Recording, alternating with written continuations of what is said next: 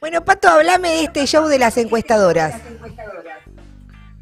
Bueno, vieron que comienzan las elecciones de nuevo y eh, empiezan a surgir y a lanzar toda una serie de, eh, de, datos, de encuestas que empiezan a salir por los diarios.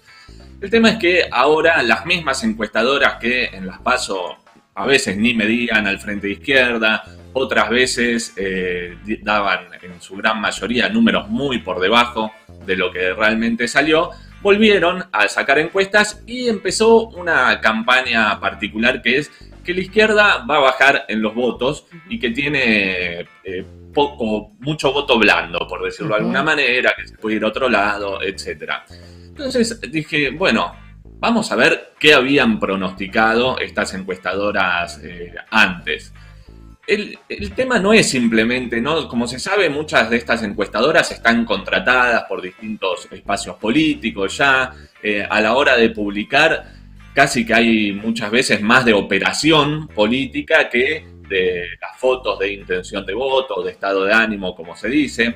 A los grandes grupos mediáticos tampoco les simpatiza mucho la gran elección que hizo el Frente Izquierda a nivel nacional, que se consolide como tercera fuerza con más de un millón de votos. Bueno, un poco lo que charlaban con Chipi recién.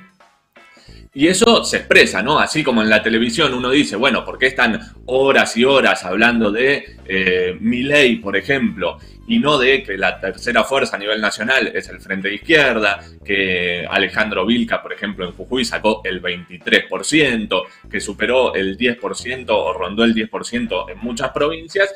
Bueno, como los medios no se, nota cuando manipulan la información en ese sentido, con las encuestas pasa algo muy, muy parecido.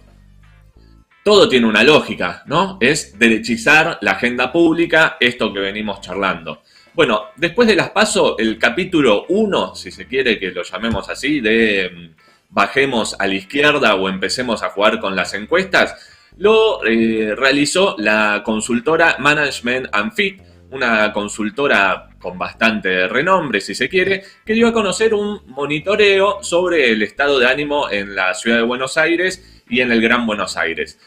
En el informe se eh, busca destacar, digamos, porque incluso ellos mismos lo resaltan, que los votos del Frente Izquierda serían los más eh, volátiles, eh, empezando por la ciudad de Buenos Aires y Gran Buenos Aires.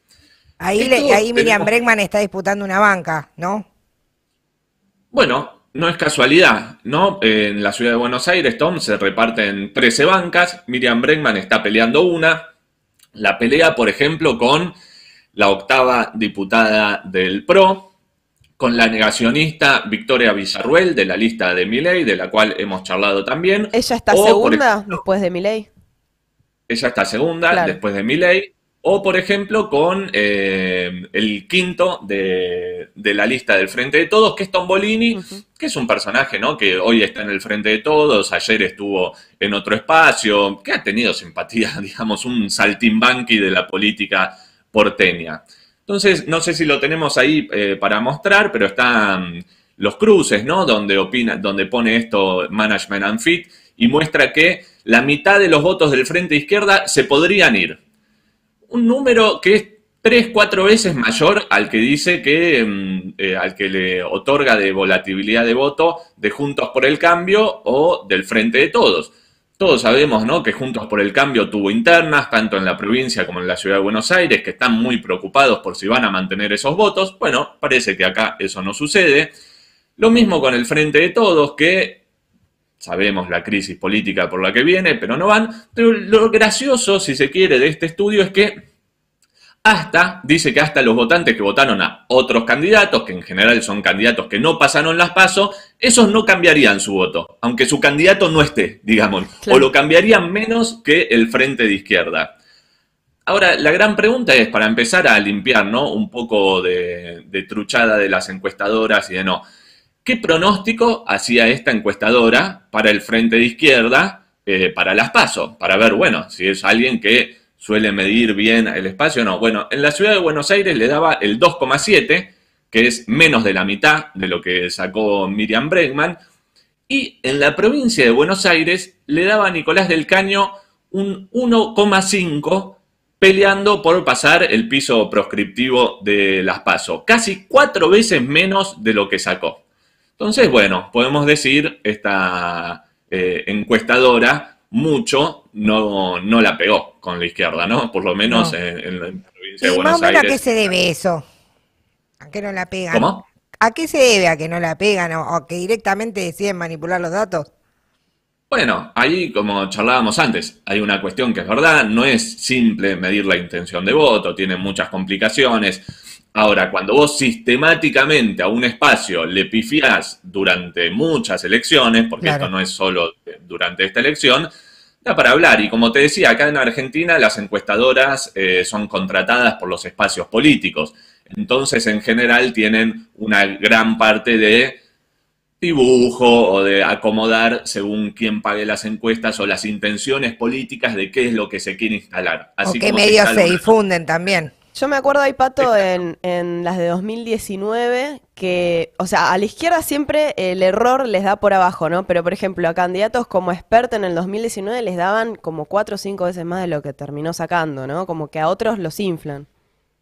Bueno, lo mismo pasó, por ejemplo, en provincia de Buenos Aires con Nicolás del Caño. Si ustedes entran a la página de Andy Tau, que es alguien que recopila datos estadísticos de, las elecciones, ninguna encuesta le daba tercero a Nicolás del Caño en la provincia. Le daban quinto, sexto, todas eh, muy abajo. Bueno, eh, no la pegó ninguna, por lo menos de las grandes y de estas reconocidas, ¿no?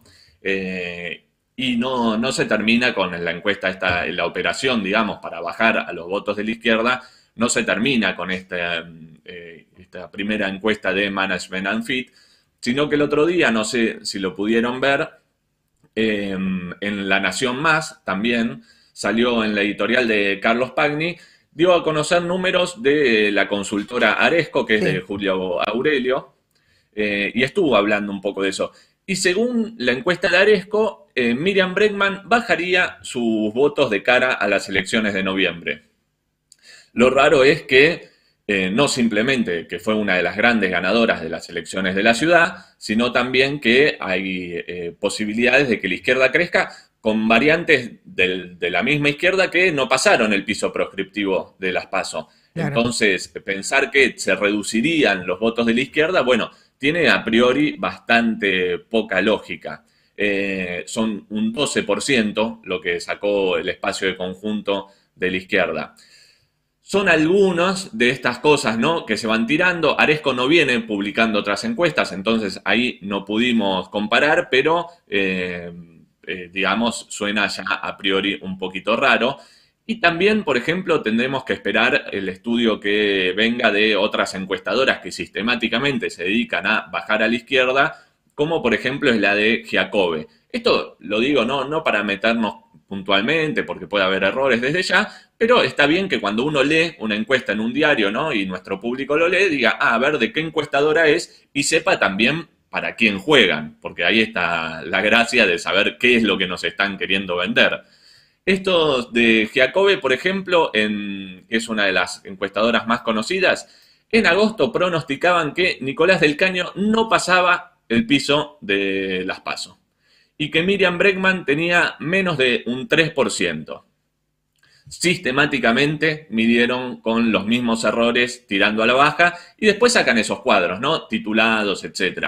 Entonces, ¿Cuál es la, reflexión que viene de todo esto? Sepamos que después de la gran elección del Frente Izquierda, que no le cae muy simpático a los dueños de los grandes grupos mediáticos y a los partidos tradicionales, porque saben que esas bancas que puede conquistar el Frente Izquierda y que estamos peleando, son bancas que no van a, entrar en el toma y daca de votos en el Congreso, que no van a votar ajustes, que no van a votar un pacto eh, eh, sanguinario con el FMI, que no van a, que van a estar junto a los trabajadores y a las trabajadoras en una situación que va a ser muy difícil para los próximos años, y entonces empiezan las operaciones para bajarlos.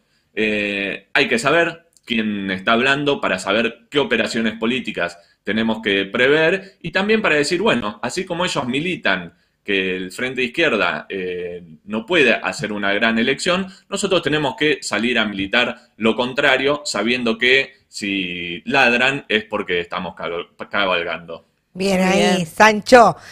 Patricio del Corro. Con